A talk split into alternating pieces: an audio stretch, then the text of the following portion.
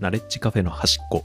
このポッドキャストは皆さんの好奇心をくすぐる話や日ぐ日常が少し楽しくなるような情報を発信していきたいと思っています。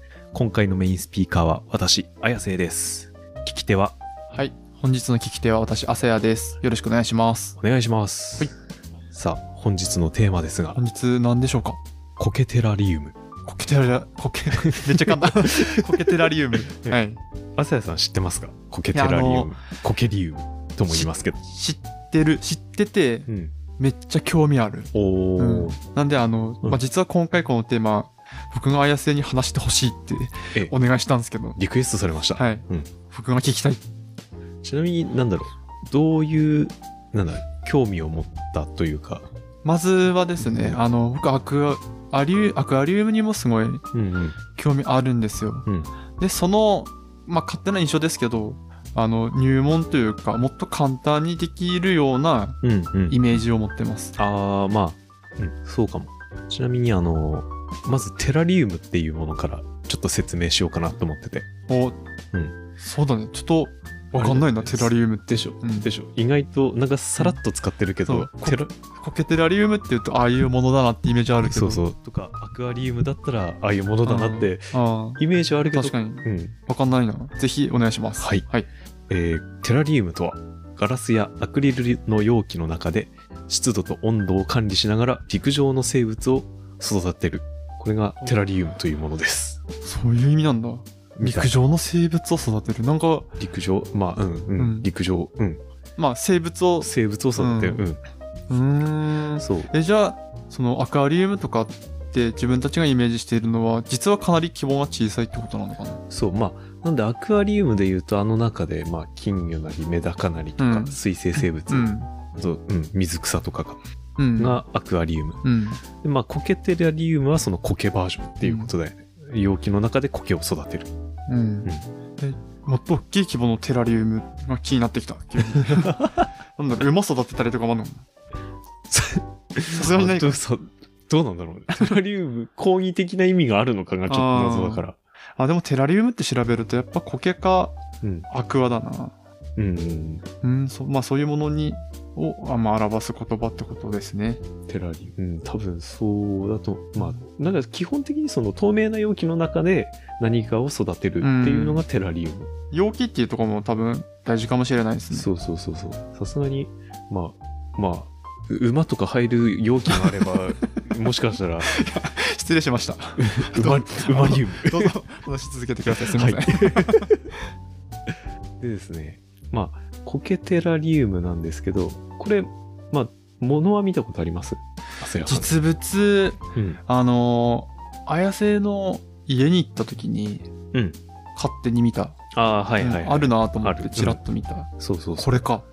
いいなって思って。そう 見たうんそう。なんかまあ、苔を育てるんですけど、ただ育てるだけじゃなくて、なんかこう、見た目のレイアウトとか考えたりして、うんうんうん。石とか、あと苔を配置するとかう。ん。あの、うん。綾瀬のコケテラリウムも、コケは育ってるってことうんとね、あの、でっかい方とちっちゃいのあったんだけど、あーあったっけうん。でかいのはね、うん死亡した。あ、死ぬんだ。死ぬっていうか、多分完全にやり方ミス、ミスだと思う。あーでも育っていくんだ。育っていく中で、うんなんだろう、そのレイアウトを組みえ替えたりとかするってことそうそうそう、手入れしてあげるとか。うん。盆栽みたいなもんなのかな楽しみ方としては。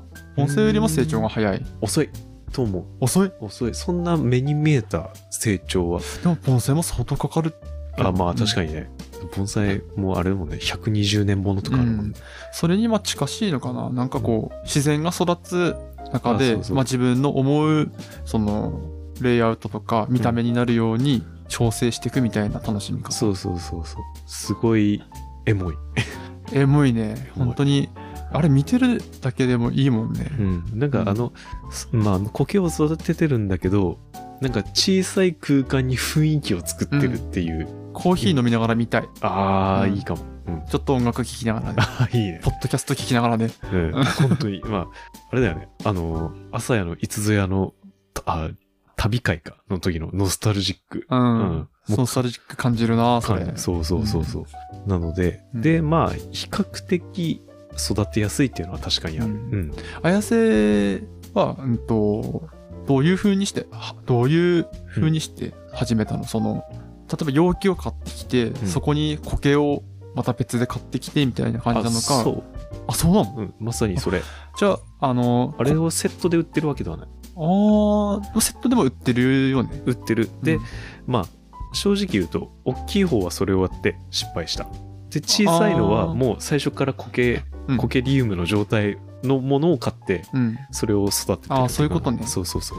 難しいのかな、若干。いや、多分本当に何も調べなさすぎたと思う。うんんなんか本当にささら触りだけ、ちらっと見て、あ、できんじゃんと思ってやっうんて失敗みたいな感じ。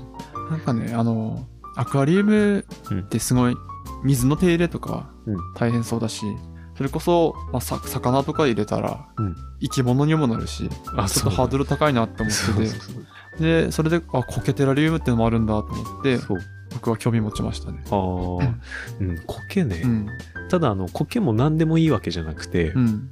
あのよく道端あの道路の隅っことかに生えてる苔あーうんあれは環境的に不向きだしこあのテラリウムの環境的には不向きあーであと苔玉ってわかるまあ、リボンみたいなこと。あそんな感じ、うん苔を固めた玉、で使われてる苔が灰苔っていうものが主流らしいんだけどそれはなんか徒長って言って日に当たると結構伸びるらしいんだけどうん。うんそれも不向きみたいな日光を必要としないそう苔がいいってことなんかあの、適してるのは湿度が高い森とかに自生してるような種類の苔。へえ、苔もいろいろあるんだな。そうそうそう。なんかね、あの、具体的な例を出そうと思って調べてみたんだけど、うん。名前知らない苔すぎて、ちょっと紹介しても多分い意味ないかなと思って、ちょっと割愛したここにああ関ーしそてこは。はいいんじゃないそのうん森に自生してる苔でいいんじゃないそうそう、森に自生してる苔が適しています。うんうん、で、結構、なんだろう、育てるって言っても、2、3週間に1回霧吹きで水ああ、なるほど。かけてあげて、うんで、基本的にはまあ乾燥しないようにうんうんしてあげれば、あの、綺麗に育っていく。うんちなみにコケテラリウムもさ、うんあのいいその生き物うんで入れるの、もう苔が生き物ですみたいな感じ。苔が生き物。うんうんじゃあ虫とか入れるわけじゃないってこと多分ね、虫とか入れたら、下手すれば食われると思う。あ苔が。苔ああそっか虫によるけど。ああなるほど。まあそういうコケテラリウムをやってる人もいるかもしれないけれども、うっん。てことか。でもどっちかというと多分苔テラリウムやってる人は苔だけっていうか、の方が多い。うん。うん。ななんだろうな。なんか雰囲気としては、トトロの森とか、あの、あもののけ姫のああの大きい森とかの雰囲気を切り取ってるような感じだよね。あうん。あの、ナウシカ。ナウシカはちょっと違う。ナウシカちょっと違うな。あ違った。ちょっと違うな 違った。うん。そう。だからあの、うん、あの空間を切り取って小さい、うん。くまとめたみたいな。うん。なんか、それ考えるだけでエモいなってもう思うもん。いいよね。そう。そういうの好きだな。ね。あの小さい、なんだろう、空間にこう、環境を作ってるってうんうんうんういんう感覚。うん。うん結構ね、まあ、ちょっと苔自体は、あのーまあ、専門で売ってるところあればいいんですけど、多分、市販されてるものじゃないから、ネットとかで買う形になるかああ、そういうことかな。。そう。確かにな、コケってどこで買うってそうわそうかそうんないもんね。そうそうそう。ネット、ホームセンターでも見たことないしな。そう。まあなんか乾燥苔は売ってたりするんだけど。うん。もしかするとそういうのも扱ってる店あるかもしれないけど、うん青森にはまずなかったってことね。なかあっの自分たちの近場にはなかった。た。ね。で、苔って普通の植物と違って、あのー根っこを出すものじゃないんだよ。生えてるけど。あうあ、ん言われてみると確かになんかこう表面にそいる感じがすう。る。そう。はい。なんか花根っていう、その、なんだ、囲ん。花根っていう、なんだっけ、仮に根っこの根だったかな。うっん。ていうものを出して、うんなんかへばりついてこへえう、うん動かないようにして、で、もう本体は完全にあの、み、緑の部分。うん。うん詳しいな。いや、これね、あの、まあ、これもポッドキャスト、別のポッドキャストの話になるんだけど、うんミモリラジオっていうこ、あの、ポッドキャストがあって、うんうんうん。それでコケ会があるんだよ。ああ、なんか綾瀬、あの、うん面白いってずっと言ってたそもう、ん。めっちゃ面白くて、で、それでちょっとコケ詳しくな った。で、まあ、それ聞いたから、今、コケテラリウムちゃんとやったら、めっちゃちゃんとできる気がする。うんいいな、コケテラリウム。ちなみに予算ってどんぐらいで始めれるもんなんですか、これ。予算か。なんかセット売りしてるものもあるから、うん2、3000円くらいで多分できると思う。うん、そのぐらいでできんのそう、コケテラリテラリウムセットみたいなのうーも。ん。まあ、結構 Amazon とか、なんだろう、ネットショッピングで調べても出てくるんじゃないのかうな。ん。なんで、まあ、軽い気持ちで始めれると思うので、気になる方はそういうのもぜひ調べてみてください。そうっすね。やっぱ、エモい気持ちに なれると思います、こそうそのうテラリウムは。でね、この、コケテラリウム作って、それ用の、まあ、ちっちゃいのでもいいから、スポットライトあって、光で当ててあげるあと、ーよりエモい。なるほど。うんいいっすね。そう。どうっすか、アセヤさん。いや、やりたいっすよ、こやれる。テラリウム。お、テラリウム、コケテラリウム。全ただ然。なう。 ん。これも今年挑戦しちゃう お、いいじゃん今年 今年今年、前回、前回じゃない、前にやったポケモン界にポケ続モいンて。界に続いて。まあでも、あれだね、なんか、あの、他のことと並行してできそうだから、これも挑戦してもいいかもな。うん。なんか庭園みたく作るのも全然うん。いいと思うし、んなんか自分のその作りたいものをこう意識して。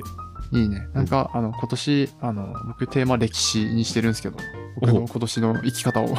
歴史。そう、あの、ちょっと歴史にはまりすぎて、何か、そういうレベルあ、の、うん選択肢があったら、うん歴史がある方を選ぼうっていうふうなのをおー考えてたんで、ちょっと、うん歴史を感じるテラリウム作りたいですね。なるほど。まあこれちょっと作ったら X にあげるか。いいっすね。やるか。じゃあ後で私持ってるちっちゃい コケ、コケリウムの写真あげとこうかな。そうだね。うんと、うんこの、あうんと、今回のエピソードを、えっ、と、投稿するときに、えっ、と、X の方に、綾瀬のコケテラリウムの写真を一緒にアップしたいと思いますアッ。プするので、はいぜひ見てみてください。まあ、ただちょっと伸びきってて、すごい野生味あふれたコケリウムになってる けど。でもまあ、それで、どういうものかっていうのを、うん。実際にやってる綾瀬のどものがどういうものかって見れると、まあ、雰囲気とか、より見つけやすいかなと思います。そうですね。ちょっと、ぜそうでひすね写真もともに見てもらって。まあ、ちょっと X はあまりうまいこと活用できてないんで、そういうね、確この 話会話してる中でね、この、出てきたものの写真とかも上げて、あの、より皆さんのイメージつかみやすいようにしていきたいと思ってますので、はい。そうで今すね。回、テラリウムいいですね。いいきっかけができましたね、これは。できましたね。ねぜひ載せましょそうですね。はい今回はこんなところで。う。はい。えーっと、我々、ナレッジカフェは X を行っているので、フォローお願いします。また、ハッシュタグナレカフェで今回の感想を募集しています。